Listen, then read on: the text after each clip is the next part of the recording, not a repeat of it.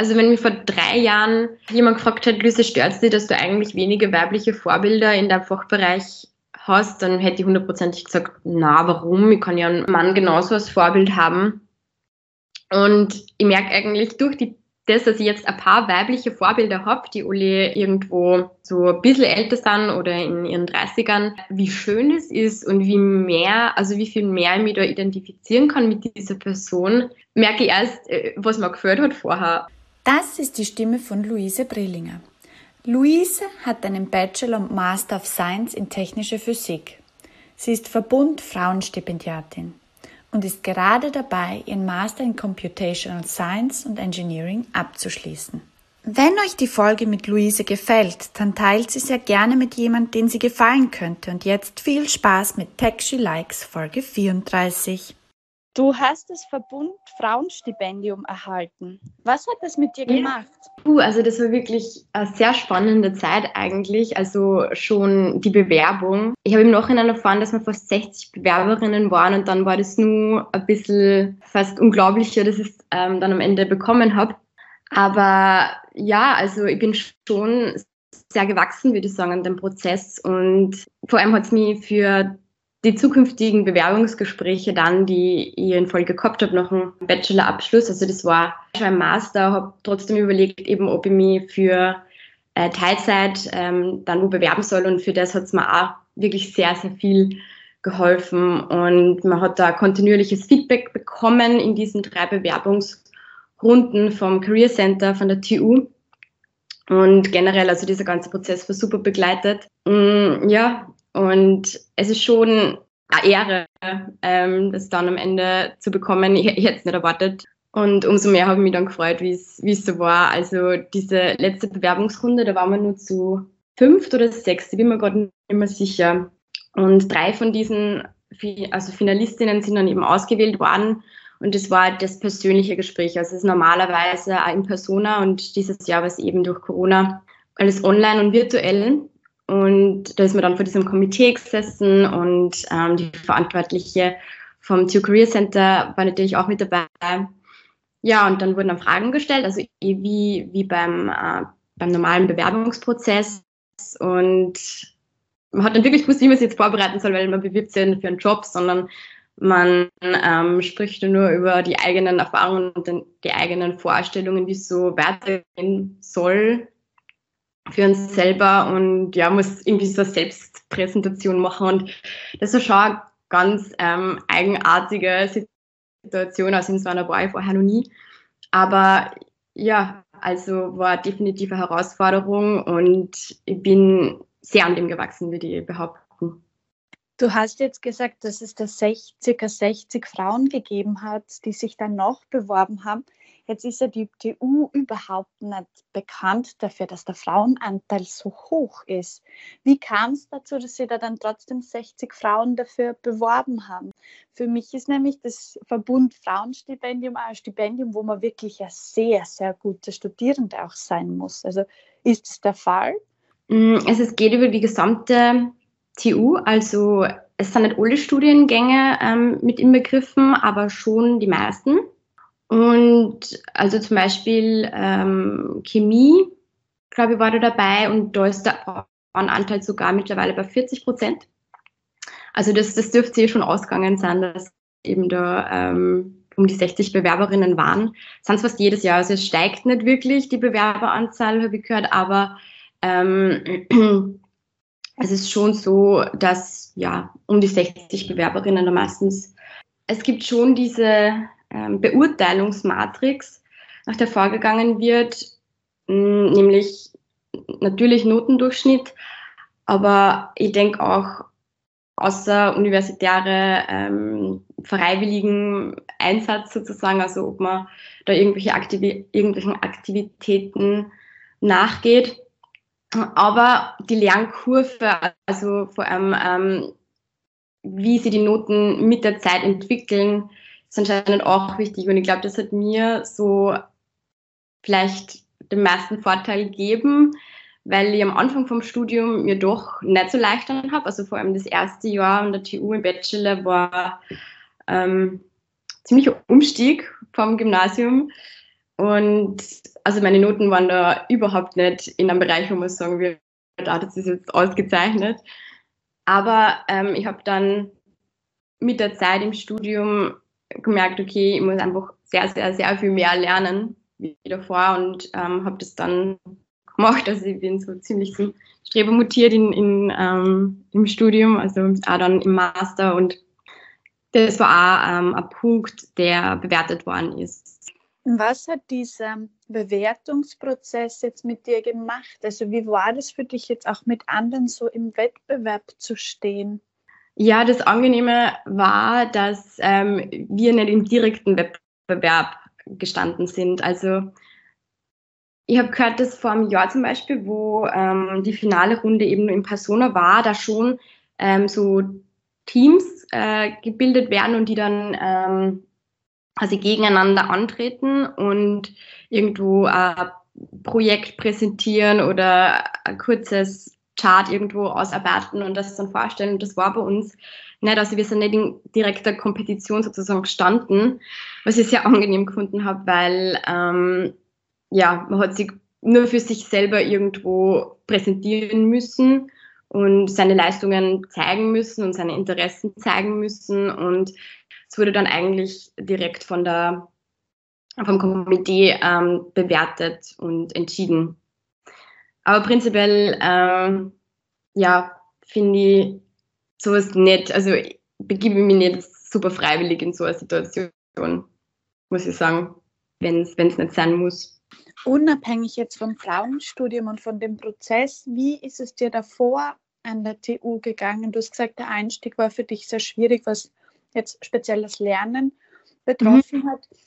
Wie ist es dir da gegangen mit den anderen Kolleginnen und Kollegen? Also hat es da Wettbewerbssituationen schon gegeben? Boah, angenehmerweise überhaupt nicht. Also ich habe bisher die ähm, gute Erfahrung gemacht, dass wir eigentlich vom, von Anbeginn vom Studium immer in einer sehr guten, ähm, Lern also guten Zusammenarbeit einer Lerngruppe waren und so etwas wie Kompetition hat es eigentlich nie gegeben. Also wir haben uns, wenn dann im Gegenteil, eigentlich gegenseitig unterstützt und deswegen glaube ich, war das auch so die erste Situation, wo ich das eigentlich als eher unangenehm empfunden habe. Aber ich habe eben die, die ähm, Mitstreiterinnen eigentlich nicht kennengelernt in dem ganzen Prozess. Und von dem her war das jetzt für mich nicht so ein direkte ähm, gegenseitiges Ausstechen oder so. Und im, also im Studium hätte es das überhaupt nicht gegeben. Also das ähm, ist auch per se, glaube ich, gar nicht so gedacht. Also uns haben die Professoren sogar in die ersten Mathe-Vorlesungen ans Herz gelegt, Leute, sucht euch Lerngruppen, weil alleine schafft sie dieses Studium ähm, nicht. Also ist natürlich hart gesprochen und es gibt sicher Studenten, Studierende, die das ähm, trotzdem ähm, alleine schaffen. Aber ähm, also ich für mich kann sagen, ich war sehr froh, diese Lerngruppe jetzt eigentlich bis am Ende zu haben und da gemeinsam zu lernen und zu arbeiten. Du hast ja jetzt technische Physik studiert. Wie war da die mhm. Zusammensetzung mhm. dieser Lerngruppe? Also von wie vielen Männern und Frauen warst du da umgeben in der Gruppe?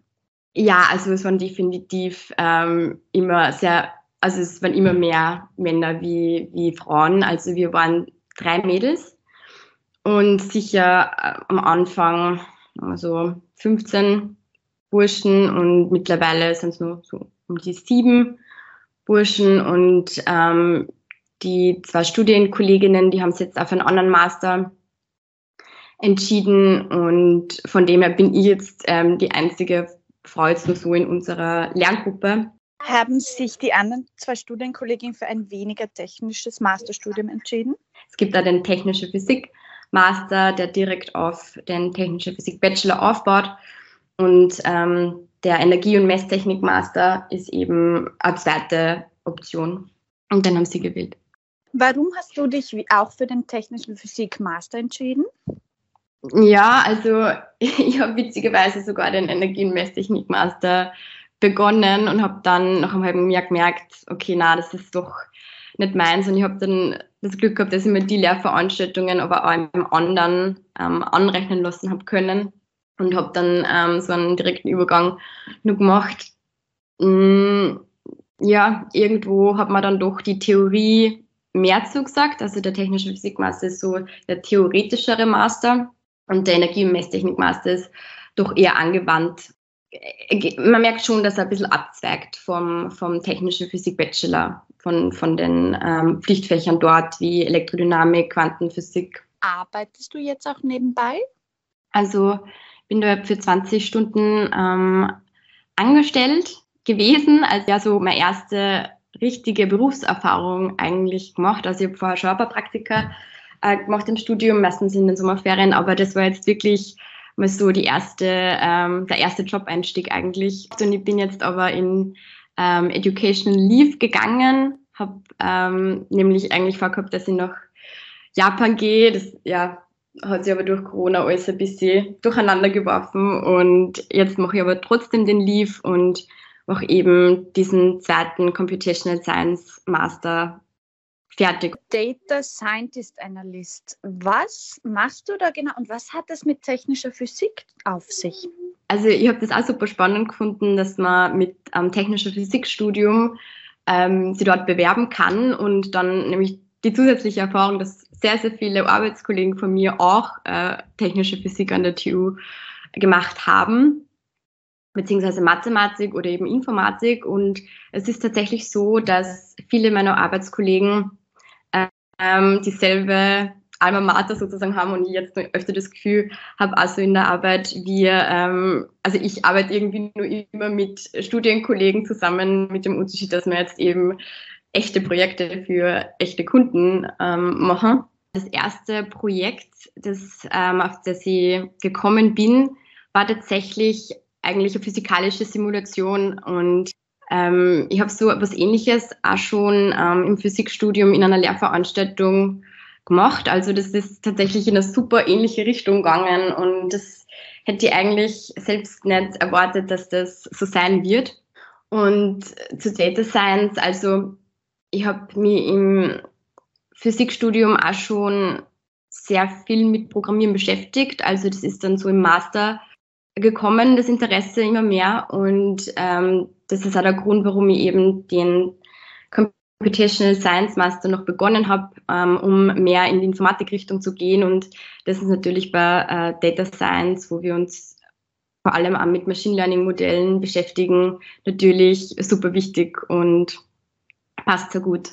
Du hast ja jetzt auch schon Japan erwähnt. Woher kommt dein Interesse für Japan?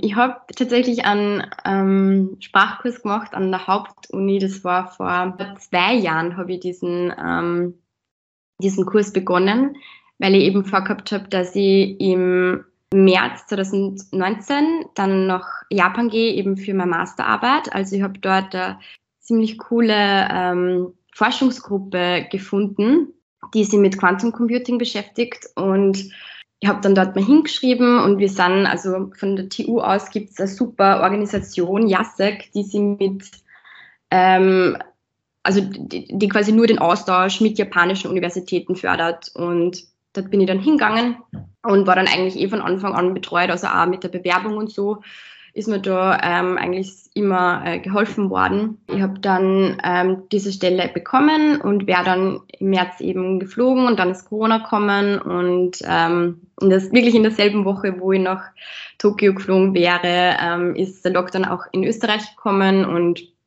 es war dann unmöglich, dorthin zu fliegen.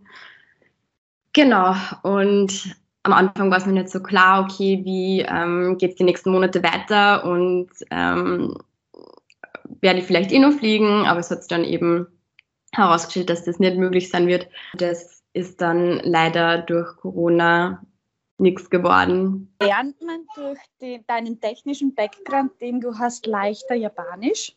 Also ich habe schon immer gemerkt, dass ähm, in, in der Referenz zu der, also zu dem, wie mich Logik und Mathematik und Physik interessiert, dass damit das Sprachentalent irgendwo einen Ausgleich findet. Also ich habe überhaupt nicht leicht, dann Japanisch zu lernen und in einem Jahr Japanisch-Kurs kommt man höchstens zu ähm, A1-Niveau und das wäre eigentlich ja erst noch eineinhalb Jahren ähm, geplant.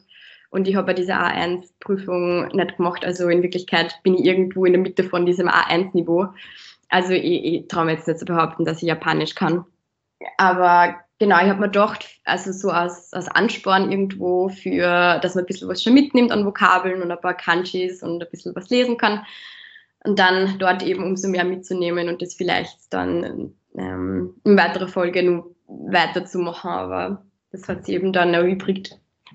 Ähm, aber nein, also der technische Physikmeister glaube ich nicht, dass das irgendwo, vielleicht für manche, aber für mich definitiv kein ähm, Vorteil war jetzt. Du bist im Studium zur Streberin geworden. Warst du vorher keine Streberin?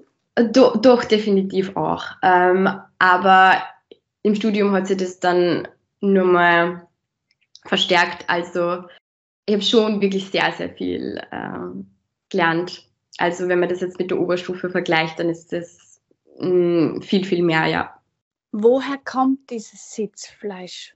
Was eigentlich nicht. Also irgendwo vergeht die Zeit super schnell. Also ich glaube, das ist eh generell so, wenn man sich mit Dingen beschäftigt, die einem interessieren und die einen irgendwo Freude bereiten, dann kommt das Sitzfleisch irgendwo automatisch. Also dann beschäftigt man sich gar nicht so mit dem, oh, wie lange habe ich jetzt gelernt, sondern man kommt erst so reflektiv drauf, wow, ich bin jetzt zwölf Stunden einfach mit meinen Studienkollegen den ganzen Tag auf der Uni gesessen und es war eigentlich richtig lustig. Jetzt gab es wahrscheinlich im Studium oder gibt es im Studium nach wie vor wahrscheinlich Dinge, die dir schwerfallen oder die dir wahrscheinlich nicht so taugen. Wie lernst du dann in diesen Fächern? Also was motiviert dich da? Was treibt dich da an? Die Vorstellung davon, ähm, wie cool das sein muss, wenn man es dann versteht. Es ist im, glaube ich, in jedem technischen Studium ähnlich, dass sehr viel auf Verständnis beruht. Und ähm, zu dem Punkt zu kommen, wo einem dann äh, so sprichwörtlich der Knopf aufgeht und man irgendwo versteht, okay, das hat alles irgendwo einen Zusammenhang, das macht alles Sinn, das finde ich einfach ja irgendwo dann der Anspann, glaube ich, dafür, dass man ähm, die Phase vorher durchsteht. Geht dir immer der Knopf auf? Na, also es gibt natürlich nur immer ähm, offene Fragen und, und auch Themen, wo ich noch den Zusammenhang überhaupt nicht an noch ein Physikstudium jetzt ähm, verstanden habe und ich glaube, man hört halt mit dem nie auf. Also ich glaube, sogar als fertiger Professor gibt es Themen, die ja nur immer ein riesengroßes Fragezeichen sind kann ich mir vorstellen. Ich weiß nicht, ob es wirklich so ist. Und wenn es einem interessiert, also man vertieft sich dann trotzdem mehr in einem bestimmten Bereich, dann ähm, kann man in diesem kleine, in dieser kleinen Abzweigung irgendwo so seine sehr großes Verständnis finden und dabei bleiben aber trotzdem nur super viele ähm, graue Flecken in anderen Bereichen da, die ja aber auch nicht das Interesse geweckt haben im, in erster Linie und deswegen ähm, man gar nicht in diese Richtung gegangen ist. Aber natürlich, also ich, ich glaube, das, das geht auch gar nicht anders, oder? Also, als dass sowas bleibt. Wurde das Leistungsprinzip bei dir zu Hause hochgeschrieben?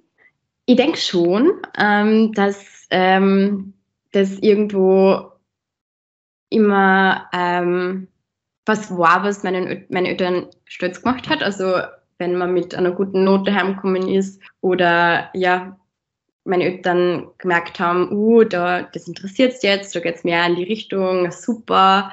Ähm, also das habe ich schon gemerkt, ja, aber im, ich würde sagen in einem sehr positiven Sinn. Was sagen deine Eltern heute zu dem, was sie machen?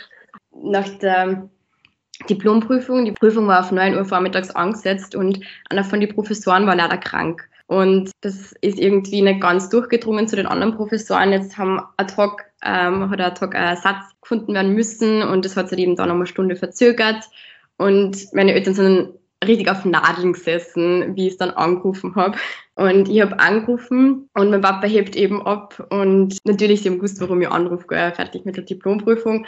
Und ähm, sage jetzt so Hallo. Und der Papa sagt, ist Luise. Und Mama im Hintergrund ist, ich höre nur so einen Aufschrei, ah, und, und sie läuft zum zweiten Telefon. Und bei uns kann man dann so ist quasi automatische Konferenzschaltung, das heißt, ich hat dann auch mithören können und dann, ja, habe ich erzählt, wie, wie es war und so und also ich habe diese Mitfreude und, und das, wie, wie stolz sie da auf mich waren, das war sehr schön. Das merke ich schon, dass da sehr viel Unterstützung auch von der Seite da ist. Du hast jetzt gesagt, bei euch ist automatisch eine Telefonkonferenz. Kommst du aus einem technologisierten Haushalt? Puh, also mein Papa ist Elektrotechniklehrer in einer Berufsschule und von dem her haben wir schon sehr viel Technik zu Hause stehen. Also vor allem so ausrangierte Schaltkästen und so weiter stehen bei uns im, im Keller um. Und mein Papa experimentiert da sehr gerne immer. Aber ich würde jetzt nicht sagen, dass das ähm, super Smart Home-mäßig, dass es eingerichtet ist, das nicht. Was hat deine Mama gemacht, wenn ich fragen darf? Meine Mom ist äh, Religionslehrerin in einer Volksschule, beziehungsweise Religions- und Werklehrerin, aber sie macht jetzt nur ähm, Religion zurzeit.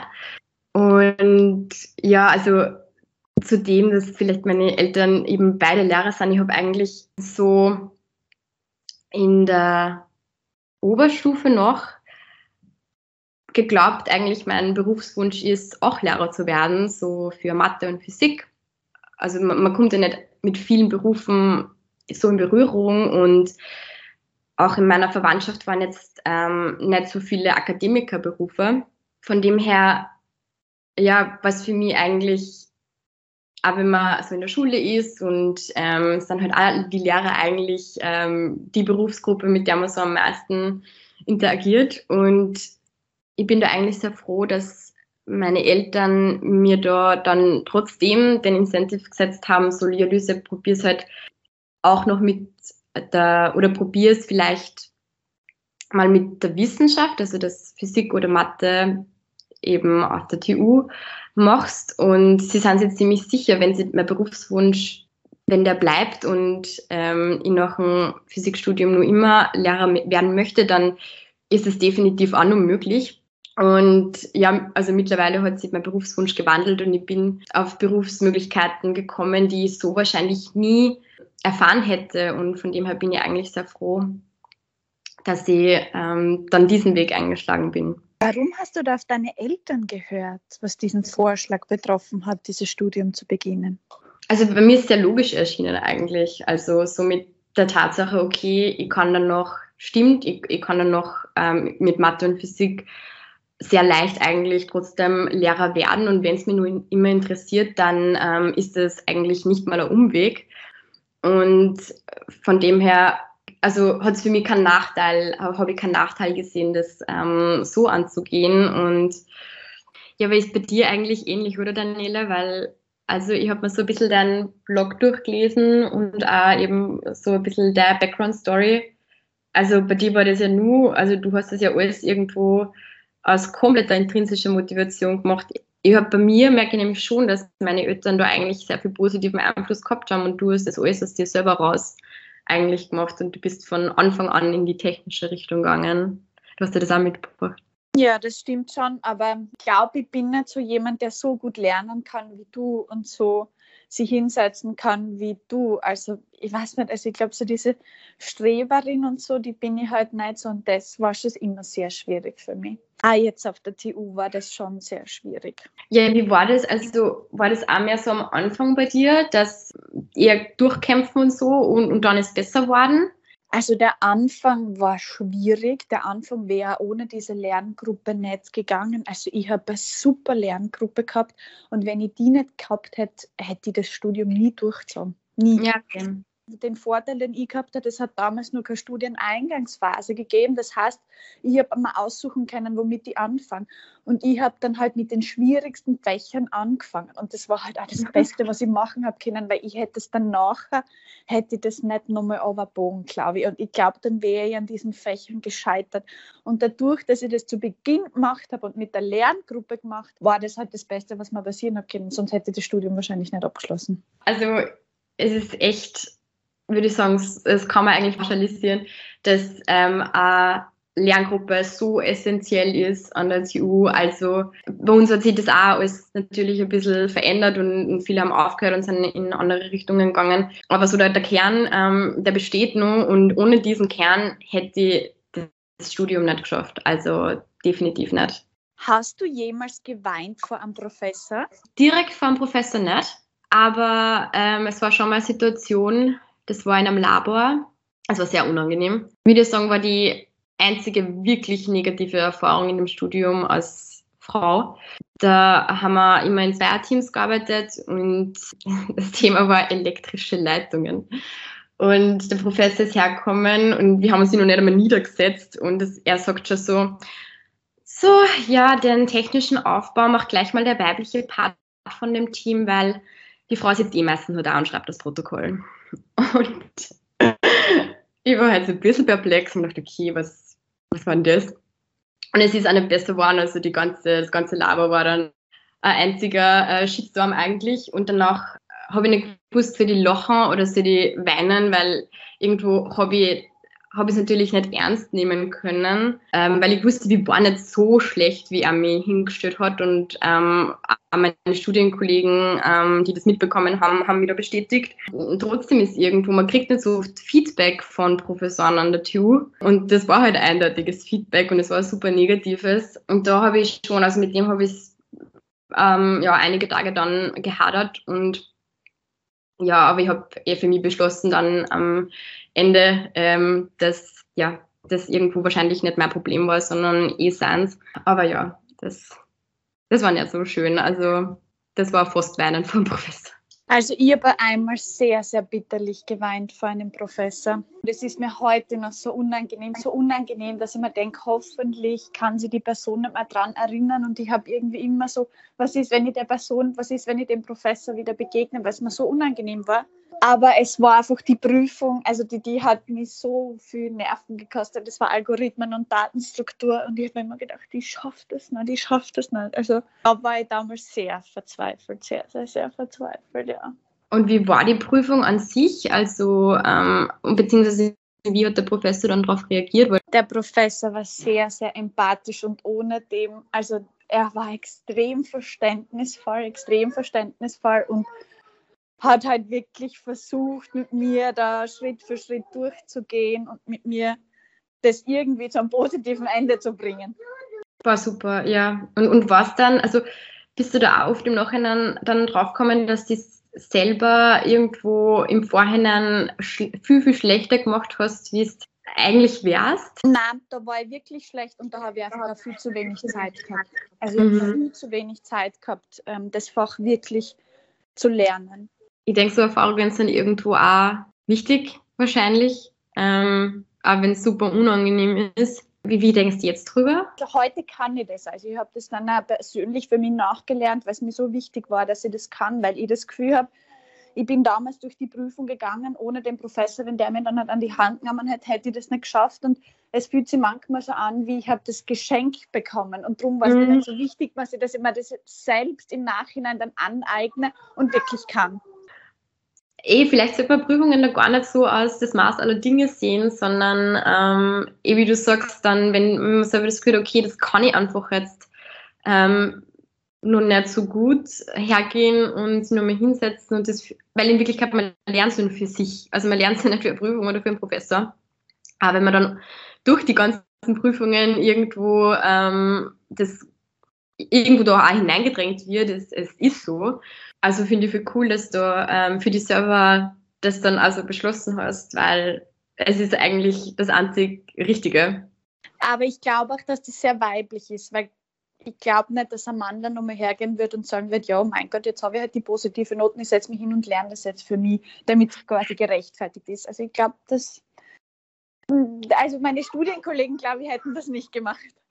Ich könnte es mir auch vorstellen, ähm, ich finde, das sollen psychologische Studien und so durchgeführt werden. Das ist ein richtig spannendes Thema. Ähm, ich finde vor allem auch das Thema Vorbilder eigentlich so spannend. Also ich muss sagen, bin ich erst, wäre ich, also wenn mich vor drei Jahren jemand gefragt hat, Luise, stört es dich, dass du eigentlich wenige weibliche Vorbilder in deinem Fachbereich hast, dann hätte ich hundertprozentig gesagt, na, warum? Ich kann ja einen Mann genauso als Vorbild haben.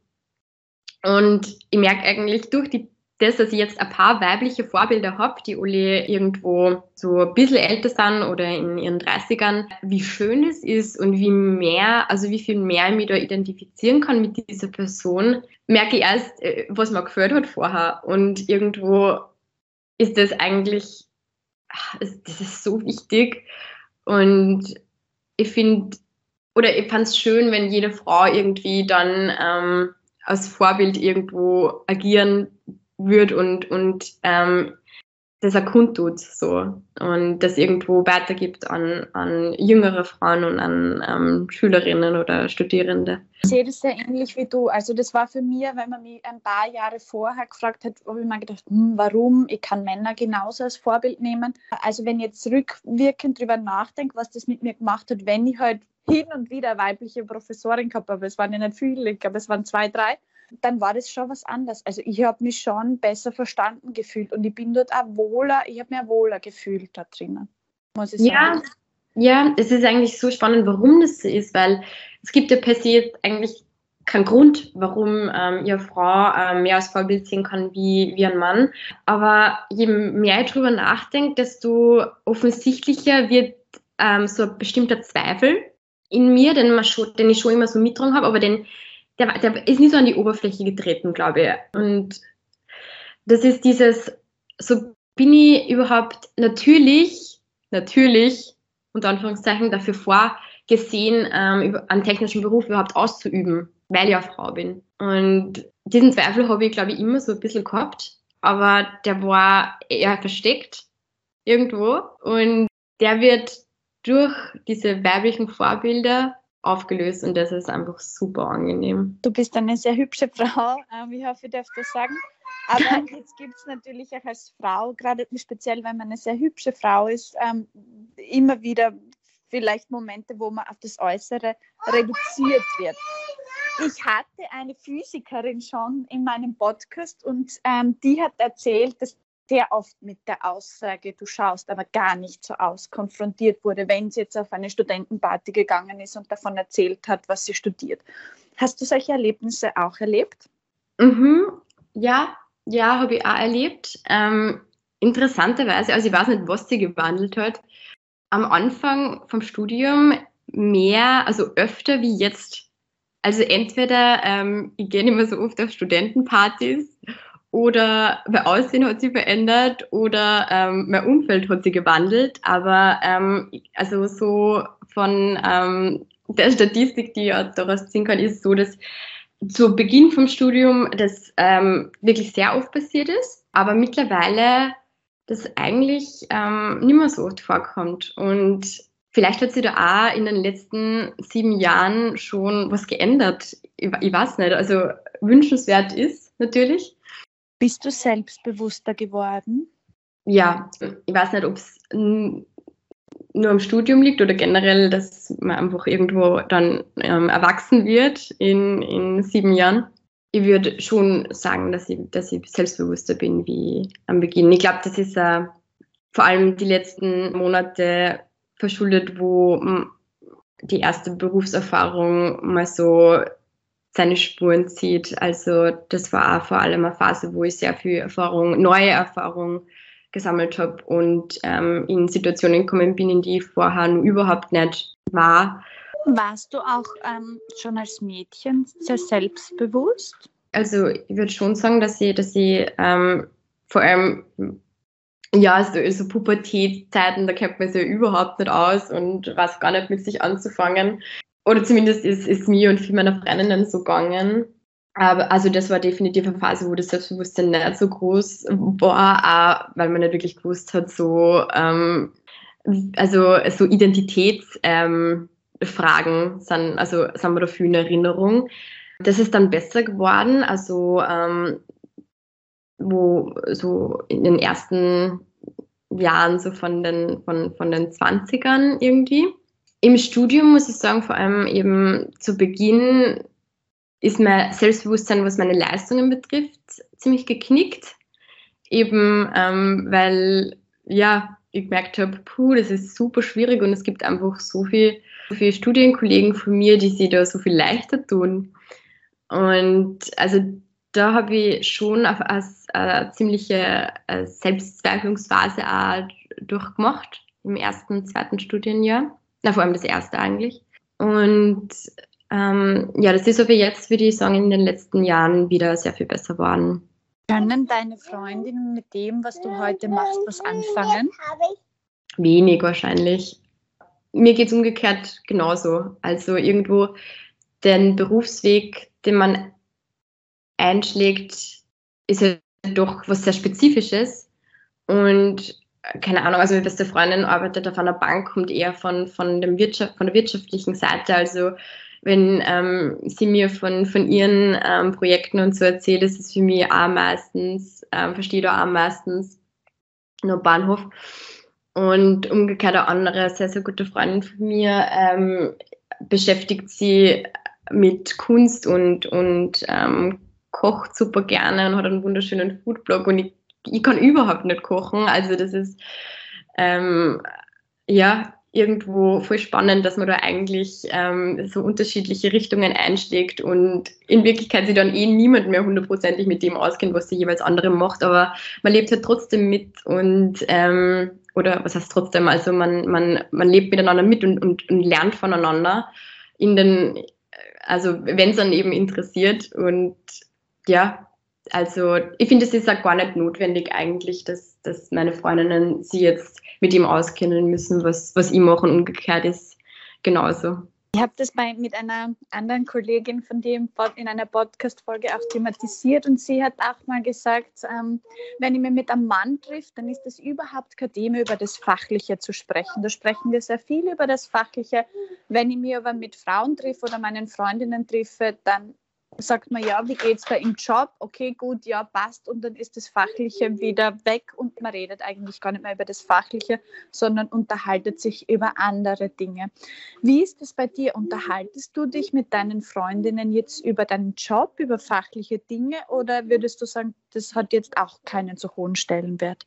Mm, kommt halt drauf an. Also eben die ähm, Freundinnen, die jetzt wirklich schon seit, äh, also die Freundschaften, die das schon seit 15 Jahren bestehen, also auch von, die, auch mit denen man irgendwie gemeinsam in die Schule gegangen ist und dann nach Wien und dann unterschiedliche Richtungen eingeschlagen, bei denen definitiv ähm, kein so großer Stellenwert.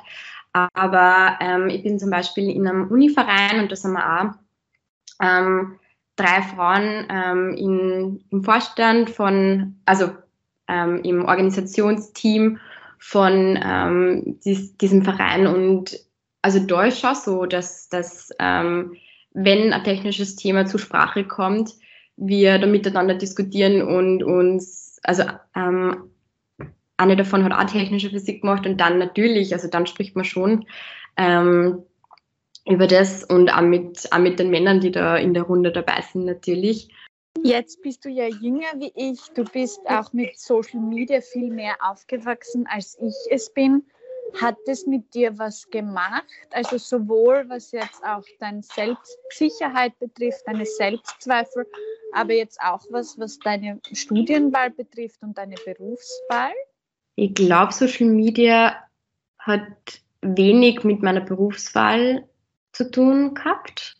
Also ich wüsste ich könnte mich gerade nicht erinnern, ob es da irgendwas, ähm, irgendeinen Zusammenhang geben hätte, aber ich glaube eigentlich nicht. Ich muss gestehen, dass ich ähm, jetzt nicht so die große Instagram- oder Facebook-Nutzerin bin und auch auf LinkedIn eher mehr ähm, eine Beobachterrolle habe, wie ähm, da jetzt wirklich super aktiv zu sein. Beeinflusst dich Social Media? Im Sinne von Informationen sammeln definitiv. Also ähm, ich habe versucht, irgendwo die Kanäle so einzurichten, dass, dass man dass irgendwo meine Interessen widerspiegeln und ich da für mich selber was draus ziehen kann.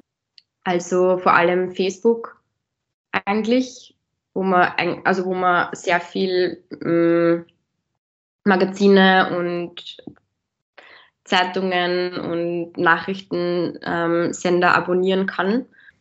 Ich hatte eine Freundin, die ist Ärztin und die ist Orthopädin und als eine der wenigen Orthopädinnen in einem männerdominierten Bereich. Und ich habe die eigentlich immer als so selbstbewusst wahrgenommen. Und ich meine, die war unglaublich intelligente Frau und mhm ist, hat auf mich auch immer sehr selbstsicher gewirkt. Ähm, und wenn man aber länger mit ihr gesprochen hat, dann hat sie so ausgemacht, wie mich stresst das total, was auf Social Media passiert. Wenn ich das sehe, dann habe ich das Gefühl, alle haben so ein viel besseres Leben, als ich es habe. Und alle sind so viel eher zufrieden, mhm. als ich es habe. Also, mhm. wie geht's, also wie ist das bei dir? Mhm. Ja, also dieses Fear of Missing Out, ähm, dem möchte ich mir oder dem setze ich mir bewusst, ähm, denke ich, nicht aus. Also, oder so probiere das so gering wie möglich zu halten. Es ist natürlich so, dass auf ähm, Instagram, also vor allem die, die Stories oder das, was halt dann gepostet wird, sind ja irgendwo die, die Highlights ähm, von dem, was erlebt wird. Und ähm, man muss sie dann, also ich mache mir dann bewusst, bewusst, dass das eben ähm, nicht die Durchschnittserlebnisse von, von den meisten sind, sondern die, die wirklichen Highlights und probiere mir dann einfach äh, irgendwo mitzufreuen mit ähm, den Personen, die, die das teilen. In der Jugend und, und beim, beim Fortgehen und so weiter, da kennt man ja wirklich so sehr viele Leute und irgendwann merkt man oder äh, ich denke auch, das ist automatisch, wenn man, wenn man ähm, älter wird, ist so, dass halt einige Personen, die eh schon immer herausgestanden ähm, sind, dann das noch immer tun und irgendwo ist dann halt dann die Zeit mit diesen Personen viel, viel wichtiger wie ähm, Zeit mit beim Fortgehen mit, mit äh, Bekannten, ähm, die man eigentlich gar nicht wirklich kennt. Und ja, also ich bin da wirklich sehr dankbar, dass das bei mir, also dass das so ähm, die tolle Freundschaft und Verbindung ist und irgendwo dann, glaube ich, auch dem entgegenwirkt. Wenn ich auf Instagram ähm, mir diese ganzen Stories anschaue, natürlich ähm, fühlt man sich dann zu dem hingezogen zu denken, mm, mal cool, das würde jetzt eigentlich auch gerne machen, wäre auch gerne in Griechenland, gerade auf irgendeiner Insel und ähm, will Cocktails trinken, es ist, wer wird das nicht wollen? Aber ähm, ich bin trotzdem sehr zufrieden mit dem, ähm, wie ähm, ich so mein, mein Privatleben gestalten kann, eben weil, das, weil ich von so tollen Leuten umgeben bin, dass mir das weniger ausmacht dann. Was willst du denn noch erreichen? Schwebst du tonangebende Position an? Also was mir wichtig ist und was ich glaube ich immer irgendwo behalten möchte, ist zu lernen. Also, also am besten jeden Tag irgendwie was Neues zu lernen, entweder von einer Person oder von einem bestimmten Thema. Und ich denke, dass ähm, mit diesem Streben automatisch man mehr Verantwortung übernehmen kann und das möchte ich auch. Also ich möchte ähm, mit dieser Erfahrung und mit, das, mit dieser Möglichkeit, die man sich dabei schafft, also die Verantwortung zu übernehmen über ein Team zum Beispiel, das kann ich mir schon gut vorstellen und das möchte ich ja machen. Also irgendwo jetzt ähm, das, das gute Gefühl, was ich von meinen Vorgesetzten bekomme, dass ich da möglichst viel mitnehme, zum Beispiel, um das dann irgendwann einmal weitergeben zu können. Und ähm, ja, vor allem auch Frauen eigentlich ähm, zu ermutigen und ähm, ja, vielleicht im eigenen Team dann irgendwann zu fördern.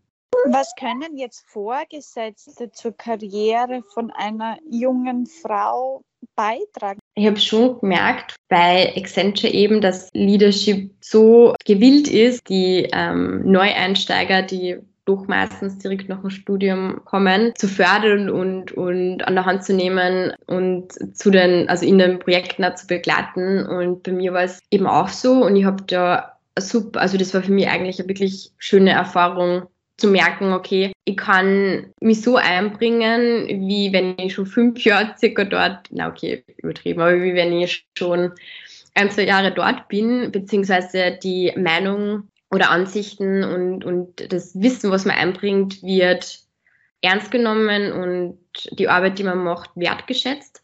Und das, denke ich, ist eigentlich so, vor allem in der ersten Berufserfahrung, das Allerwichtigste. Und drittens, vom ähm, Leadership irgendwo lernen zu können. Und ähm, dieses Gefühl habe ich definitiv gehabt in den letzten neun Monaten. wann war es für dich klar, dass du in die Consulting-Branche gehen möchtest? Ich muss sagen, ich war ein bisschen vorbelastet durch äh, Studienkollegen bzw. Bekannte aus dem Verein und Freunde aus dem Verein, die ähm, schon bei Accenture gearbeitet haben und auch circa ähm, so ein Jahr bis zwei Jahre dabei waren und ja, die super viel Positives davon erzählt haben und ich mir auch ihren Alltag so gut vorstellen habe können, so mit diesen, mit den unterschiedlichen Themen, mit denen man sich beschäftigt, immer wieder auf neue Projekte und ähm, verschiedene Bereiche kennenzulernen. Und auch diese ja, Motivation, das zu tun, zu spüren. Also das, das war da irgendwie ganz stark vorhanden und ich mir gedacht, ah, cool, das möchte ich, das möchte ich auch haben, beziehungsweise das möchte ich ausprobieren. Und das war dann so circa, wie das, also wie ich dann beschlossen habe, das zu machen, war ein halbes Jahr, bevor ich mich beworben habe. Und genau, das war da eigentlich der, der Weg. Dann, also ich war ähm, bisschen gebiased durch Freunde, Bekannte, die das schon gemacht haben. Angenommen, eine Nachbarin, die ist ein bisschen jünger, ein Mädchen, kommt zu dir sagt, ich mag Mathe und Physik auch sehr gerne. Soll ich Lehrerin werden oder soll ich ja, an die TU gehen und technische Physik studieren?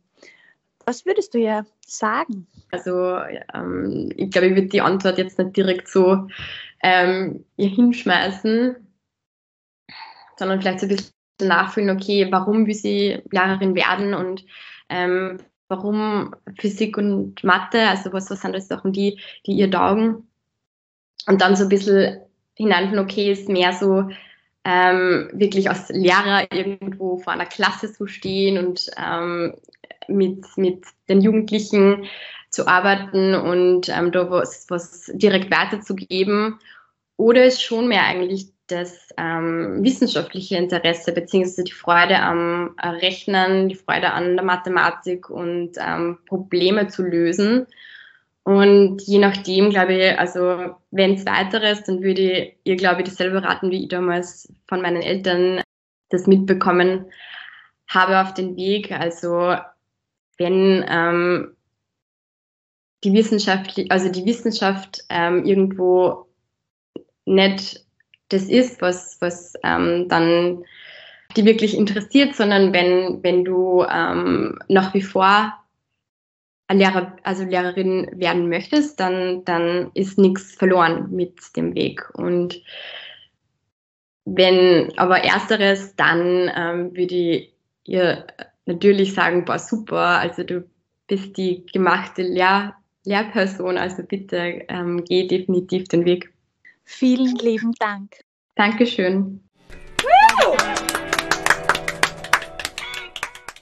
Das war die Folge mit Luise. Wenn euch die Folge gefallen hat, dann freue ich mich sehr, wenn ihr Taxi Likes abonniert bei Apple Podcast und Spotify und wenn ihr gerade bei Apple auch eine Bewertung dalasst. Für Feedback könnt ihr mich auch erreichen unter Taxi Likes bei Instagram, bei Facebook, bei LinkedIn oder über meine Website www.taxilikes.co.